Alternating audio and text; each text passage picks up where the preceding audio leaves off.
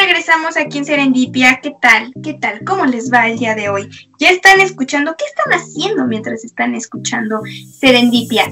Bueno, amigos, regresamos, así es, con nuestra, nuestra terapeuta gestal relacional favorita de Serendipia, así es, María José González Bretón. Y bueno, nos va a platicar acerca del poder en las parejas. ¿Por qué escogiste este tema para esta entrevista? Platícame, María José. Bueno, que yo creo que, que adentrándome ¿no? al trabajo con parejas, y en mi consultorio yo veía cómo llegaba mucha gente, eh, jóvenes que pues yo veía que, que, se casaron con toda la ilusión, ¿no? que muy enamorados o que llevaban años de relación, que igual ya vivían juntos y de repente llegaban todos decepcionados del amor, ¿no? Como fracasados. Entonces me puse a investigar y encontré a mi maestro, que ha sido mi maestro Michael Vincent Miller, Esther Perel, que también este, se me hace como una terapeuta de parejas a nivel mundial maravillosa, ¿no? Y empecé como a ver qué está pasando con esto, ¿no? ¿Qué, qué pasaba con, vi varios casos, ¿no? De personas que se casaban y a los seis meses se separaban, ¿no? Entonces como me gusta mucho curiosear a ver lo profundo de esto, ¿no? Entonces empecé a leer, empecé a ver y también, ¿no? O sea, mis hijos me contaban, ¿no? O sea, como esta parte de las expectativas que tenemos hacia el amor, de este amor romántico. Entonces yo decía, no, o sea, necesito leer más porque, porque no tengo una respuesta y creo que tampoco lo he encontrado bien, ¿no? Como un sustituto, pero sí por lo menos lo que pasa, ¿no? ¿Qué es lo que pasa? Que de repente tenemos una idea y todo se derrumba. ¿no? Y, hablo de, de, parte de hombres y mujeres, no hablo nada más de parte de las mujeres. Y, y qué hace que ya a lo mejor tengas un niño chiquito, o sea, como que se me hace muy ecológico esto, ¿no? De, de poder informar para poder prevenir familias que se destruyen, se separan. En donde hay muchas consecuencias, ¿no? Claro, claro. Oye, pero es que también esto que hablas y, y, bueno, es, es algo muy que todo el mundo pelea porque nos ponen, bueno, aquí en México, amigos, para los que nos están escuchando en otras partes del mundo, aquí son muy cotizadas las telenovelas. Pero no solamente las telenovelas, sino las películas, las novelas este, escritas, todo esto. Entonces, comentábamos antes de la transmisión que eso también ha influido en la perspectiva de todas las personas en el que tienes que tener un Fernando Colunga junto a ti o un David Cepeda junto a ti, guapísimo, este que te ame, que sea una persona maravillosa, que te cuide y todo, ¿no? Pero, pero siempre va a tener que mandar el hombre eh, ante, ante la mujer, ante los hijos. Eh, o sea, ellos son los machos y los que te van a imponer y te van a querer y van a ser muy amorosos y van a ser, y de hecho ellos van a tener toda la carga y como mencionas, todo el poder pero no solamente el que se repartan, el que se repartan, la mujer hace esto, los hijos hacen esto, él hace esto, no, o sea, él tiene toda, toda la chama. La mujer, ella va a estar en su casa, va a cuidar a los hijos, pero el que va a traer el dinero y el que tiene el poder, el que tiene la última palabra, es él. Y, no solamente... Mucho, ¿no? Pero como que nos quedamos con ese ideal ya caduco, ¿no? Pero sigue esa mentalidad, ¿no? Claro, sigue esa mentalidad. Y, mencionábamos antes de la transmisión que también las novelas, las novelas estas me dicen, es que yo soy muy culta, como muy culto. Así, así, pues, ¿qué, has leído? ¿Qué sabes? ¿Qué has aprendido? No, pues es que yo leo muchísimos libros, por eso soy muy culto. Ah, ok, entonces, ¿cuáles libros has leído? No, pues me he leído toda la saga de Crepúsculo, toda la saga de Sin y toda la saga de, de Tres metros sobre el cielo, sobre la tierra, no sé cómo se llama. Y así. Oh, ok, entonces pues también estás viendo una fantasía y leíste ya fantasías. ¿Has leído algún filósofo, un, no sé, un psicólogo, algo, un literato experto en el tema? No sé, ya a, Vival, a, este, a ¿no? En libro de matemáticas. No, pues no. Ay, no. no, pues es que si estás leyendo fantasía, ¿cómo vas a querer ¿cómo vas a querer entrar en la vida real, no? Ese es mi punto de vista. ¿O tú qué opinas? Claro, es que sí, esta parte de como de, todas las ideas que se han creado acerca del amor romántico, ¿no? Claro que nos influyen en la manera en donde tenemos muchas expectativas a la hora de formar una relación, ¿no? Y como te comentaba, y bueno, y esto es desde hace mucho tiempo. Por ejemplo, este Romeo y Julieta, ¿no? Era como se, o sea, se envenenan los dos, mueren por amor, pero nunca sale lo de después. O sea, se quedan en el éxtasis del amor pero nunca sale si hubieran vivido cómo se llevarían. O la princesa con, su príncipe azul que se la lleva al castillo y luego no sabemos qué pasó en el castillo. A lo mejor. ¿Qué pasa con Cenicienta cuando está en, la, en, el castillo? ¿Qué pasa? ¿No? O sea, ¿qué pasa? ¿Cómo la tratan? ¿Está feliz o no? ¿Qué hace? ¿no? Entonces nos quedamos con historias truncadas que nada más nos pasa y nos muestran la parte no mágica y sensacional del enamoramiento. Porque claro que sí pasa, ¿no? En el enamoramiento que hay más dopamina, veo al otro como lo máximo, eh, le pongo cualidades desde también mi necesidad así mágicas. Entonces lo que quiero hablar ahorita es como del este desplome del, amor romántico, ¿no? Te decía yo del que venimos, ¿no? Llegamos a las relaciones eh, con este tipo de familia de solo un poder o que también existen las familias con poder compartido, ¿no? Poder bilateral, en donde todo el mundo opina, se confía en la opinión de todo el mundo, eh, hay más creatividad, ¿no? Entonces, bueno, así llegamos a la pareja, ¿no? Así la llegamos. Y con todas estas ideas que estamos comentando. que Entonces, bueno, eh, un poco la historia de la pareja es, antes se vivían en las aldeas, como toda una comunidad que apoyaba a, a la pareja, se tenía un hijo y había la matrona, la otra, un grupo de mujeres que sostenían a esta persona, ¿no? Para criar a su hijo. El hombre también tenía un apoyo, una comunidad laboral también en donde apoyarse. ¿Y qué pasa cuando pasamos a la, como humanidad a las ciudades, ¿no? Aquí empieza el problema porque queremos que la pareja nos supla todo lo que antes toda una aldea nos, y esto lo dice Esther Perel, ¿no? Toda una aldea nos apoyaba y de repente le ponemos a una sola persona como el, toda la, responsabilidad. Claro, ¿no? O sea, yo lo que digo es el amor es un proceso de maduración, es lo que hacemos cuando entramos en la pareja es que somos dos adolescentes que pensamos que ya lo hicimos, ¿no? Y que ya todas nuestras heridas, el pasado, de nuestras familias, todo va a desaparecer porque ya encontré al amor de mi vida. Y pues eso es un mito, ¿no? Porque no es verdad.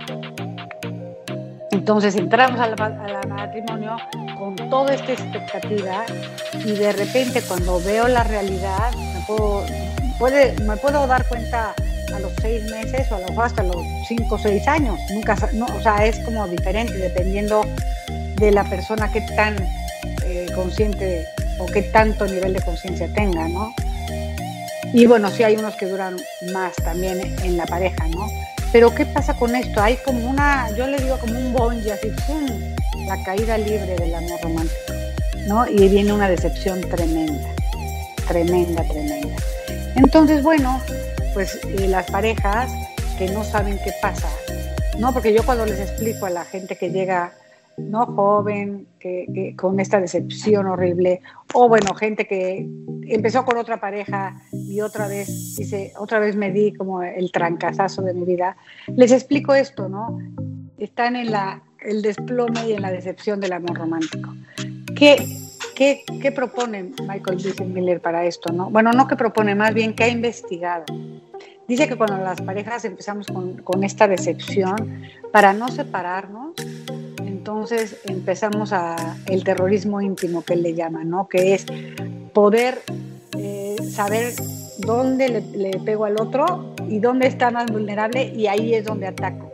Y entonces esa angustia como de separación, que ya no la hace, ya no es suficiente el amor romántico, la tomamos en forma de terrorismo íntimo, de agresión, ¿no? y de echar culpas y de todo.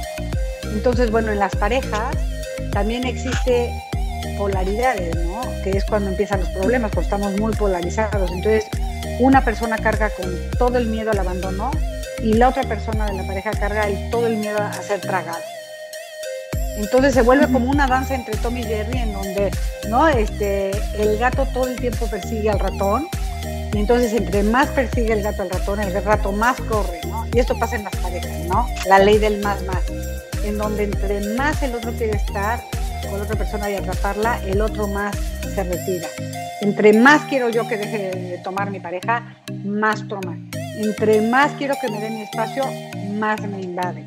¿No? Entonces, no, o sea, ese, esta ley me encanta porque es, a ver, bájale cuatro rayitas, dale al otro el espacio para que se acerque y cambian los papeles, ¿no?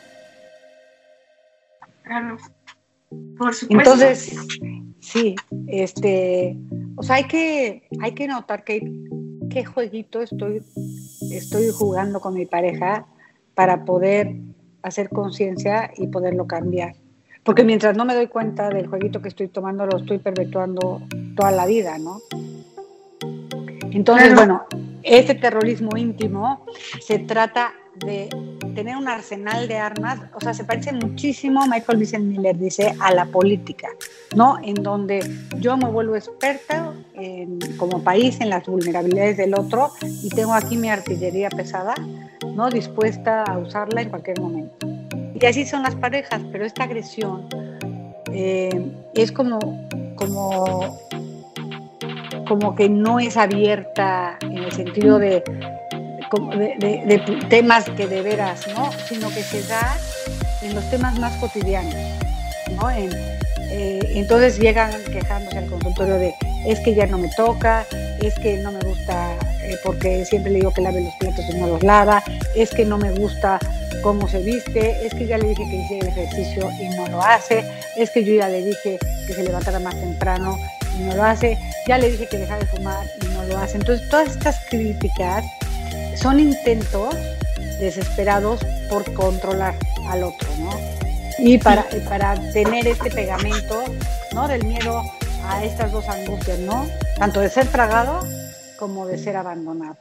Se juntan estas dos angustias y entonces ahí está, ¿no? Como esta polarización y entonces ahí empieza el maltrato en donde yo, si sé, ¿no? Que, que, te mueres del miedo a que yo me vaya, entonces te voy a hacer todo para que sigas conmigo con ese miedo, ¿no? O el otro, si ya sabe que, que, el otro tiene el terror a ser tragado, en lugar de respetarlo y bajarle cuatro rayas, ¿no? Ahí voy con toda mi humanidad y entonces ese jueguito se va perpetuando, perpetuando, perpetuando.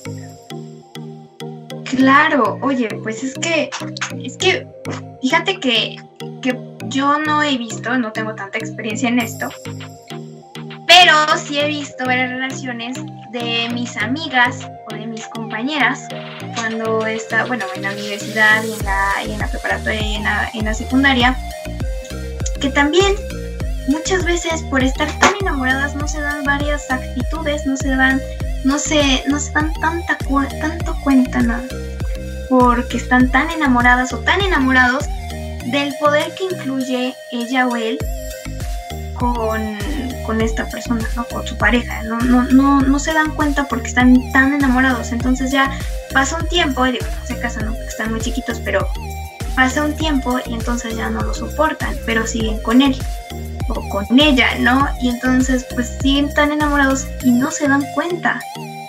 y así puede pasar. se ciegan, ¿no? Porque es dopamina total, se ciegan. Y a lo mejor ese amor hace que cedas tú yo, ¿no? Que cedas en todo y te pierdes. Y de repente dices, ¿yo ahora dónde estoy? ¿No? Y ya cuando te das cuenta... Sí, pues ya pasaron años, o ya te casaste, ya tienes dos hijos, o sea... Ay, ya no quiero estar con él. Pues sí. Claro, es una cosa tremenda, ¿no? Cuando de repente despertamos de ese aletargamiento que da el enamoramiento y a lo mejor me puedo dar cuenta que ya me perdí en el otro, que fue tanto el nosotros, ¿no? Nosotros, nosotros, nosotros, tú, tú, más bien tú, tú, tú, tú, tú, que yo me perdí. Y aquí sí pasa mucho, ¿no? Es la nueva propuesta de las parejas es ir más hacia el nosotros, ni al tú en donde yo me pierdo, ni al yo en donde se tiene que hacer todo lo que yo quiera. el nosotros. Es como algo, algo, algo en medio, ¿no? No tan polarizado. Claro, oye, pero es que, por ejemplo, em, tu matrimonio, por lo que entiendo y por lo que se ve, juntos crecieron y juntos este mm, crecieron pues eso, juntos. Entonces, pues uno ya sabía del otro y, y en lugar de ser porque a veces una relación se vuelve como una competencia, ¿no? O un, o un ay, que no haga esto porque mm, no me gusta que la vean. O, o incluso en la forma de que se viste el otro, ¿no? Este, Ay, no te pongas eso porque pues no me gusta, se te quedan viendo, tápate, tápate. Pero ¿por qué me voy a tapar? No, no sé, ponte una, una, una blusa de cuello de tortuga así, pero pues como es pegada, no, entonces pues, una guadita para que no se te vea nada. ¿no? Entonces es esa, ese poder que tiene a veces uno, uno contra el otro y pues no, no, no crecen los dos, se quedan varados los dos y, eso puede durar ¿no? no hay nada de libertad, entonces no hay creatividad, ¿no? Es este, como dices tú, se quedan varados los dos en, en, en algo fijo que nadie quiere, ¿no? Pero ahí estamos. Claro, por supuesto. Y lo importante es que te encuentres una persona, si quieres formar una familia, que te encuentres una persona que te sume y no que te reste. Que, que cuando estén formando una familia y creen y estén educando hijos, que creen, que eduquen a los niños, que tengan una libertad de, pensamiento y que ni que uno esté golpeando hacia uno. Esto va a sonar tonto, esto no sé cómo lo tomen ustedes, pero hace unos días vi una, una, una, una telenovela, es muy famosa, ¿cómo se llama? La Rosa de Guadalupe en Facebook. Un pedacito. Y entonces, esta, esta historia hablaba que ella, que eran unos chavos, bueno, tuvieron, tenían una relación y ella le pega a él porque no le gustaba que mirara a otras chicas, no le gustaba que tuviera otras amigas, no le gustaba, no le gustaba, no le gustaba, ¿no? Bueno, al final este, ella se, enoja y le pega. Y bueno, al principio le pegó. Le pegó en... Le abrió, le abrió la boca y le abrió la nariz. Después la agresión fue más. Después ya no quería nada más el control, el control que no mirara a nadie, sino el control de sus redes sociales. No, no, no. Quería ver. Ah, pues, ¿qué estás diciendo? Claro, esto que estás diciendo son eh, las partes que pasan en el terrorismo íntimo, que te los puedo empezar a nombrar, ¿no? Este, fíjate, son las estrategias, ¿no?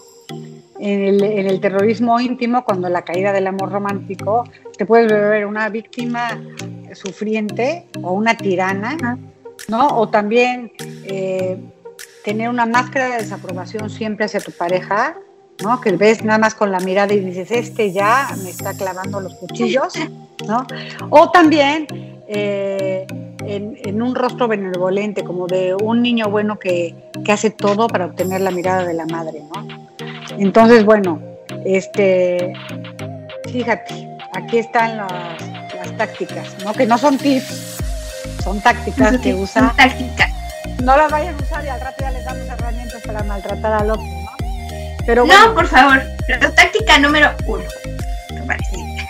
las tácticas es la santidad, ¿no? Es cuando yo me siento el santo, que es que en mi familia tenemos muchos valores, y tú porque fumas y tomas y te das no sé qué, porque no puede ser, a mí no me enseñaron eso y tu familia es fulana, eh, ve cómo es, ¿no? De perdida. Entonces empezamos a usar como esta parte de ataque pero desde mi santidad y que tú eres el malo y yo soy la santa, ¿no? Cosa que eh, también eh, otra, otra, otra manera, otra táctica para atacar a la pareja es la racionalidad. Entonces es cuando llega el otro miembro de la pareja a decirme que está triste, que no se siente a gusto, que no sabe qué onda con su vida, entonces yo lo descalifico. Y en lugar de acoger ese, eso que me está diciendo y cómo se está sintiendo, entonces digo, ay, ya no seas exagerado o exagerada. ¿No? Esto, o sea, te está haciendo la niñita ya madura, crece. O sea, vete para adelante, no te quedes ahí. ¿no? Entonces, otra vez estoy devaluando a mi pareja en lo que siente, ¿no? Otra es la complacencia, ¿no? Es como, no te digo nada, este, no, no me pongo firme a decirte algo y es como nadar como, como en una alberca que no tiene eh, un, tope en donde me pueda agarrar, ¿no? Es como, todo dice que sí, este, me da el avión en todo, y eso es una parte de agresión, que aparte esta agresión es muy difícil de agarrar porque no la puedo tocar tanto, como está envuelta en esta complacencia, que puedes decir, ay, siempre me dice que sí, qué buena gente. No, pero hay una parte en donde no está en la relación, porque no está poniendo su parte, ¿no? De, de lo que él quiere o el tope este que yo necesito.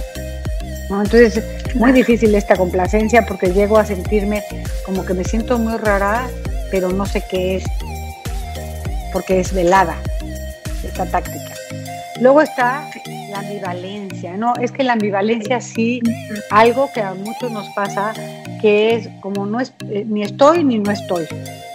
¿No? Entonces te puedo decir, ay, es que me fascina ser en mi máximo, por ti daría la vida, y por el otro lado no, no te pelo, eh, no estoy contigo, eh, no se siente que, que, que estés comprometido, entonces, esa ambivalencia es terrible la tenemos muchos, en muchas parejas, ¿no? Del sí, pero no, no, pero sí. Eso causa muchísima angustia, muchísima angustia, ¿no?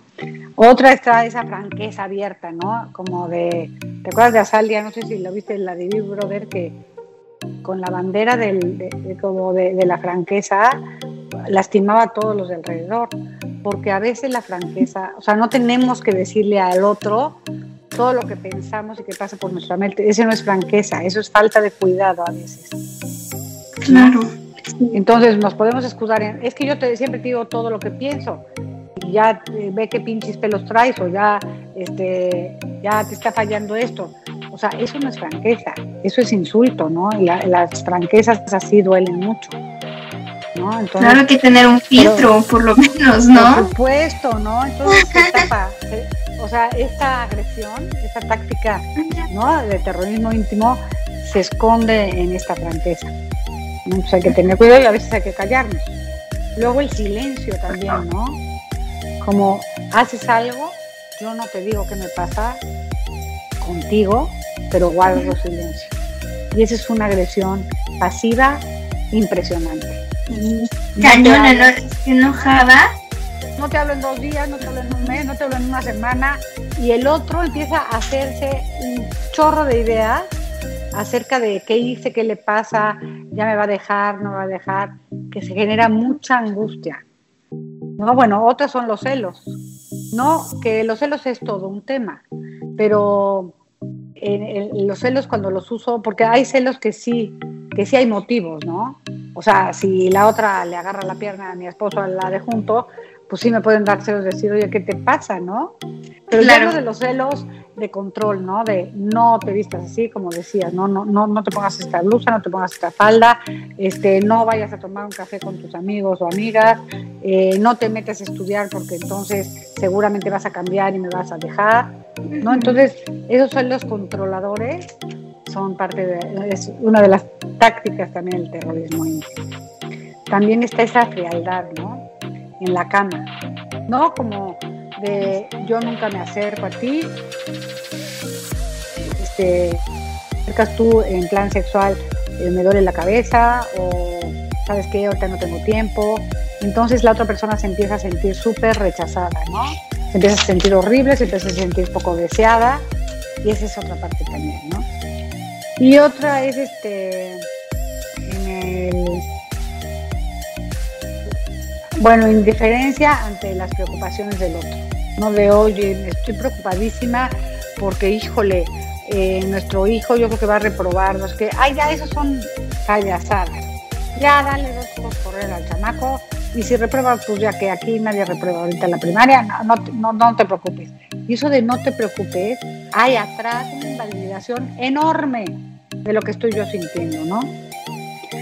La crítica, ¿no? Ya vamos a acabar, pero la crítica es otra, ¿no? De, ay, deberías de cortarte el pelo, o deberías de dejarte la barba, o deberías de bajar 5 kilos, o debe, o sea, o no me está gustando cómo te pintaste el pelo, o ¿sabes qué? No me gusta cómo le hablas a tal, o no me gusta cómo comes, o no me gusta cómo hablas, cómo comes, cómo caminas, cómo, o sea, nada. Entonces la persona se empieza a sentir que no vale nada, ¿no? si le da mucho poder al otro, al criticón, pues se siente hormiga, acaba de sentirse hormiga, porque todo lo que hace está mal. Y luego viene la, este, la violencia, que eso sí es inaceptable, ¿no? En donde por controlar al otro, como ya no hay, yo he, observado mucho en mi consultorio parejas con mucha violencia, ¿no? Violencia física. Y, y a qué lo atribuyo yo es, desde mi propio punto de vista, es como ya no tenemos roles definidos, como tú decías, el hombre es proveedor, la mujer se queda en la casa con los hijos, entonces empieza la pareja a ya no tener como esta estabilidad y este poder. Y entonces es tanta la angustia de que lo deje y todo que usa los golpes como una manera de, que se apagó el teléfono. Ay, qué Madre mía, Dios mío. Ah. Ya, listo, una pequeña falla técnica, pero ya la arreglé. Ah, está bien. Ok. Entonces, bueno, la violencia también tiene este componente de poder, ¿no? De, ganar y también tiene este componente de una desesperación porque el otro no me deje, ¿no? Eh, entonces puedo permitir esas agresiones y el agresor puede también en el fondo sentirse esta rabia, ¿no? De, de me va a dejar, no está haciendo lo que yo quiera. ¿Sí ves? O sea, está cañón. Y bueno, la coerción sexual, ¿no? Es cuando yo tengo relaciones cuando yo quiera y no me importa y te obligo a tenerlas conmigo porque yo quiero. Entonces, eso también es una táctica de terrorismo íntimo, íntimo impresionante. ¿No? Entonces vamos desde las cosas más superficiales que subyacen en la superficie a estas tácticas que ya luego se ponen color de hormiga, ¿no? Claro, amigos, si ustedes identifican alguna de estas tácticas en su relación, cuidado, pasa algo, pasa algo, tienen que ir. A veces, a veces la gente no, no acepta ayuda, no acepta que vaya al psicólogo, que vaya con un terapeuta, que no acepta, no acepta sus errores. Y ese es el gran error y la gran causa por la que muchas personas se divorcian. Claro, esa es mi, mi perspectiva, disculpen. ¿Cuál es, ¿Cuál es la tuya? En realidad, si es, si mi, mi pensamiento es cierto o no. Plática. Bueno, sí, yo creo que es muy difícil pedir ayuda porque, para empezar, da mucha vergüenza, ¿no? Fracasar en una relación. Entonces, muchas mujeres y hombres se callan el cómo se están sintiendo en la relación por vergüenza. ¿no? Por mucha vergüenza decir, híjole, si supiera. O sea, da mucha vergüenza cuando se quedan en una relación con violencia física, da mucha vergüenza decirlo, porque entonces todo el mundo diría, pues, ¿qué haces aquí? ¿No? O sea, corre por tu vida. Pero ¿qué pasa? Que cuando estoy enganchada no puedo. Y cuando tengo este miedo del abandono, o sea, me quedo ahí aunque me peguen, ¿no?